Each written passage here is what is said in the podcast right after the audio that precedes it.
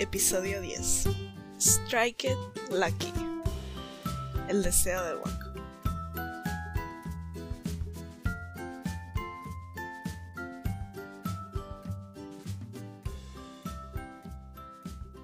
Bienvenidos al episodio número 10 de Pelis para Casita. Y si a partir de acá me voy a olvidar de todos los avos, voy a decir los números de episodio porque es más fácil. Mi nombre es Bel y es un gusto conocerles. Estos primeros 10 episodios fueron una selección de mis pelis favoritas al azar. Eh, los próximos 10 episodios van a ser de pelis que tengan en común un actor y muy probablemente vaya a seguir con esa forma de elegir pelis para hacer episodios por un rato, a menos que se me ocurra alguna idea mejor y la ponga en práctica. Hablando de esta peli, de chica había un montón de cosas que me pasaron volando por la cabeza, que no entendía, pero que habiéndola visto de vuelta ahora como adulta, aprecio mucho. y saben que no recomiendo pelis que sean mainstream o la última moda o lo que sea, porque eso lo hacen todos. Aparte de que no tengo los medios para hacerlo. Esta peli tiene como productor ejecutivo a Steven Spielberg y es de esa época que a él le agarró por hacer dibujitos animados. Y si une bien acá, es para saber cómo mejor disfrutar una peli en casa, ya sea por un servicio de streaming o la vieja y confiable piratería.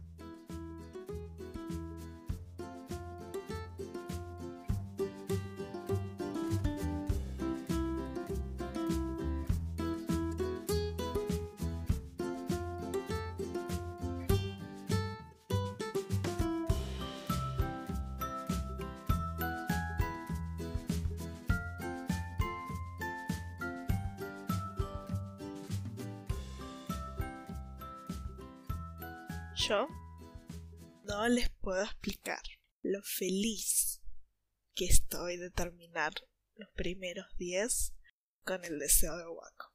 Es una peli que siempre me lleva al corazón y que obviamente la tenía en VHS, pero como todo lo que estaba en ese formato ya no la podía ver. Así que intenté buscándola por internet y años años de decepción buscando, solo encontrando clips en YouTube, hasta que por fin encontré una página que es solo en inglés, que tiene subtítulos en inglés y que se supone que puedes ver cualquier película que elijas. Entonces yo, muy inocentemente, intenté poner a prueba esta página, lista para decir es mentira, pero voilà, tenían el deseo de Waco. Fue como si por fin, por fin me pudiera rascar esa comezón a la que no podía llegar.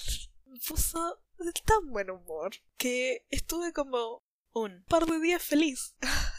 y saber que la puedo volver a ver cuando quiera, yes, sí señor, mejor todavía. Esta peli es la peli, ¿ok? Es una clara burla a todas las de Disney y también a su propio estudio de animación, al capitalismo, es básicamente una buena sátira. Los Animaniacs son una de las mejores cosas que le pasó a la tele. Y esta peli es para todos. Para los peques es una historia entretenida y con canciones. Y para los adultos es una buena comedia. Es básicamente lo que todo dibujito de los 90 eran. Ok, el deseo de Wacom, o como le pusieron en inglés, Waco's Wish, es una peli animada hecha para video del tipo tragicomedia, creada en el año 1999 y basada en la serie Animaniacs de Warner Bros. La película fue dirigida por Liz Holzman, Rusty Mills y Tom Ruger todos directores, productores y animadores de Warner Bros. para las series de Steven, como Pinky Cerebro, Animaniacs, Fenomenoide, entre otras. Esta peli permitió el cierre definitivo a la serie y relocaliza a todos los personajes de Animaniacs en cuasi medieval mundo de cuentos de hadas. Los actores de voz son todos actores de voz de series animadas y los doblajes están hechos también por actores de voz de series animadas. Lo que quiero decir con esto es que si les dijera los nombres no podrían ponerles caras a las personas, así que voy a omitir ese paso, pero lo que sí voy a decir es que en inglés solo necesitaron entre 15 y 20 actores para hacer las voces de todos los personajes. En español decidieron buscar un actor de voz por cada personaje y es apta para todo público. Si son de los afortunados que tienen una copia física de esta peli, por el amor de Dios, guárdenla después de verla, ¿ok? Hay que preservarla en una caja fuerte. si tienen el tiempo y la paciencia, la pueden buscar por internet. Yo recomiendo un día que no tengas nostalgia por esta peli, la buscas por internet y te guardas el link en favoritos. Y cuando te agarren las ganas, por dibujos de los 90 y una buena ración de humor ácido, la miras. Son 80 y un piquito de minutos. Así que prácticamente nada. Te sentas en un lugar cómodo y calentito con una chocolatada como snack y es suficiente. Ahí estás lista y preparada para verla. Antes de empezar con el resumen del principio, voy a decir que voy a aclarar varias cosas a medida que vaya hablando porque eh, si las ponía en trivia y popurrí o en que spoilers, no se iba a entender, creo yo. Mejor ir aclarando paso a paso y ver qué onda.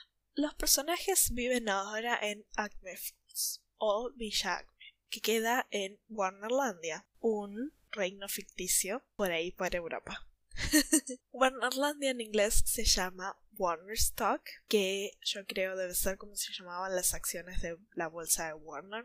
Y la película empieza con la muerte del rey de Warnerlandia y el reino entrando en una guerra civil, aprovechando que no hay quien reine Warnerlandia y todos los súbditos están unos contra otros. El reino vecino, TikTokia, no por TikTok, pero sí por Time Inc., que en su momento se fusionó con Warner Communications, con su rey Salazar, se adueñan de Warnerlandia y hacen a todos miserables y pobres debido a la sobrecarga de impuestos. Esto también es parodia de la formación de Time Warner, que ahora es Warner Media, de la cual es dueño el conglomerado ATT, menos el cobrador de impuestos, todos son pobres en Villa especialmente Jaco, Waco y Dot, que fueron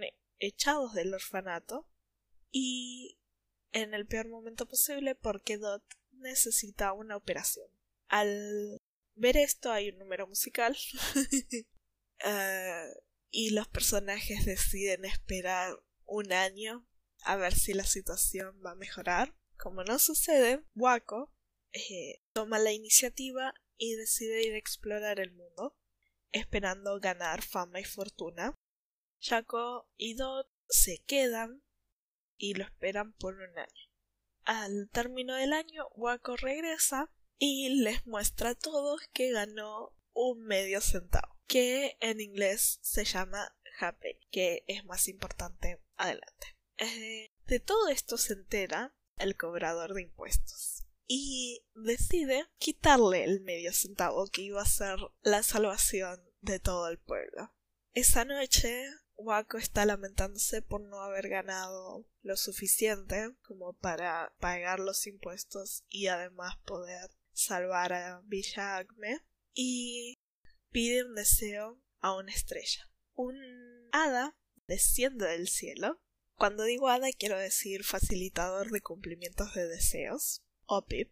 Y este facilitador de cumplimientos de deseos le explica que de todas las estrellas que eligió, la eligió la única que concedía deseos.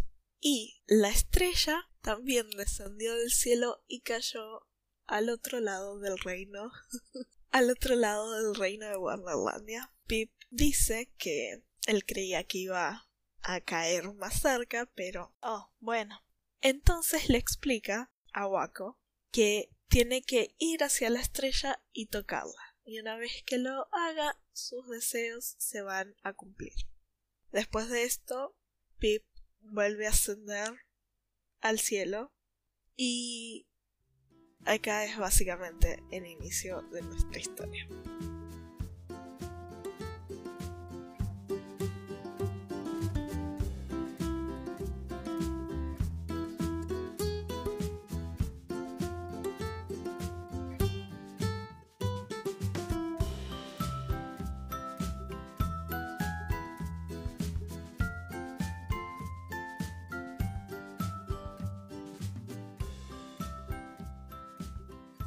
Cosas que hay que saber.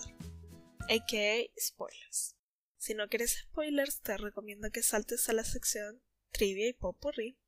Jacob y Dot hacen un número musical contando que tienen que llegar primero a la estrella para cumplir su deseo. Y todo el pueblo se entera que si uno toca la estrella primero, puede pedir un deseo y que se haga realidad. Entonces comienza una carrera para ver quién va a ser ese primero que toque la estrella. Tanta es la emoción que hasta el cobrador de impuestos y el rey se enteraron. Salazar le ordena al cobrador de impuestos que llegue primero a la estrella y la guarde para que el rey sea el primero en tocarla. Y también le ordena que mate a los hermanos Warner, que son Jacob, como seguro manda a los palomos emplumados para que vigilen al cobrador de impuestos. Pero los palomos deciden traicionar al rey y llegar primero a la estrella para pedir el deseo. Después de que todos los personajes de Animaniacs crucen un puente y haya una persecución con bombas y misiles, quedan al borde de un precipicio. Y ahí deciden tomarse un descanso con el nuevo elixir del doctor Rascahuele. Y como no podía faltar, Waco eructa, causando una avalancha. Los hermanos quedan sin competencia ahora para tocar la estrella o eso es lo que creían. Porque el rey ya había hecho una base militar alrededor de la estrella y también construido un castillo de hielo porque obviamente tenía que estar en los lujos y todos son capturados incluido el cobrador de impuestos y el ayudante de policía por no haber matado a Jaco Dot. Ahora nuestros héroes, Jaco Dot, son sentenciados a una ejecución se salvan porque Jaco es muy inteligente y dice saber secretos sobre la estrella que nadie más sabe. Dot le sigue el juego, Waco tarda unos segundos en caer y todos sabemos que es un truco, pero aún así el rey se la cree. Entonces, ellos, después de algunas travesuras y de algunas, entre comillas, torturas, que conciernen a un director de cine que es una caricatura de Jerry Lewis, un baño de una estación de servicio que no fue limpiado en tres años, y un dinosaurio amigable que es obviamente Barney el dinosaurio. Después de estas torturas, Jacobo y Dot le dicen al rey que no se trata de que de qué desee, sino de cómo lo desee. Obviamente todo esto sigue siendo un engaño, y para seguir tomándole el pelo le explican, por ejemplo, si él quiere ser el dueño del mundo, lo único que necesita es un globo terráqueo y un par de juegos de palabras más que solo se entienden en inglés. En español intentaron, intentaron con todas las ganas que tenga sentido la animación con lo que estaban diciendo, pero es el juego de palabras es en inglés. ¿Qué se lo va a hacer? el rey, harto de que le tomen el pelo, los manda a fusilar. Cuando están atados y a punto de ser acribillados, les preguntan si tienen un último deseo y Dot tan tiernamente, tan super duper tiernamente, desea ser liberada. y es tan poderosa que los liberan. Entonces comienza una nueva carrera hacia la estrella. Esta vez el rey tirando cañonazos, de los cuales uno golpea a los hermanos y deja a Dot herida. Y acá viene una escena muy triste, muy conmovedora, donde Dot quiere saber más sobre sus padres y, y con el último aliento queda inconsciente. Todos se vuelven en contra del rey por haber matado a la más linda y tierna de todos los Animaniacs. Y mientras están distraídos, Waco llega hacia la estrella y desea no uno, sino dos medios centavos o happiness, que para mí suena como happiness, que es felicidad en inglés, otro increíble juego de palabras, de la cual la peli está llena. Y obviamente happiness es el deseo perfecto, porque con estos medios centavos pagan la cirugía de Dot, que, ah, por cierto, estaba bien, era solo una actuación. y compran comida y eh, entradas de estación para los Lakers. Y con el otro de los medios centavos, eh, el, el pueblo de Villacne se va reactivando. Y hay un par de chistes más, un par de canciones más. Todo queda en un final feliz. Lo único que voy a decir es que al final sale la rueda de la moraleja, como salía en la serie de Animaniacs. Y eh, acá se viene la última canción de toda la película, que en español queda como Nunca dejes de desear, pero en inglés la realidad es Nunca dejes la esperanza, que para mí es una mejor moraleja. Ah, como no pierdas la esperanza, o la esperanza es lo último que se pierde, o lo que sea. Alguien podría ser el abogado del diablo y decir nunca dejar de desear que todo esté bien y nunca perder la esperanza. Es básicamente lo mismo. Yo no lo creo, para mí la esperanza pesa más que el deseo, pero bueno allá ustedes.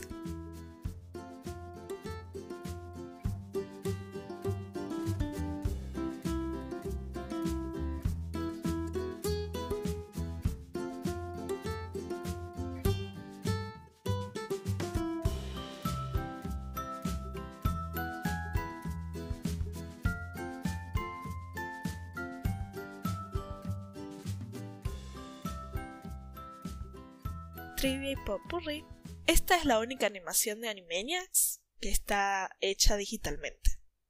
El título original iba a ser Animaniacs Waco's Wish o Animaniacs El deseo de Waco, pero lo acortaron a Waco's Wish o El deseo de Waco para que entrara el título en la caja de VHS. el Rey Salazar está moldeado a partir de Basil Rathbone, que es un actor de películas clásicas y que después de haber visto la imagen del tipo es como muy obvio que es el chabón, el personaje. Tiene un semblante muy icónico. No lo suficiente como para decir me voy a ver las películas de él, pero lo suficiente como para decir wow, se reparece el dibujo animado al tipo original. Los personajes que, entre comillas, torturan a Yakuwako y Dot fueron personajes que ya les habían asustado en la serie, por eso que los vuelvan a ver es una tortura. Steven quería que esta peli saliera en los cines, pero Warner quería ir a lo seguro y por eso sacó la sacó en VHS. Y por último, en los Estados Unidos el video venía con una decoración de Navidad de Jacobo Aquidot, aunque la película no trata de la Navidad, solo porque salió en diciembre, lo eligieron. Y yo digo que sortudos, porque yo hubiera querido una decoración de Jacobo Aquidot. Pero bueno.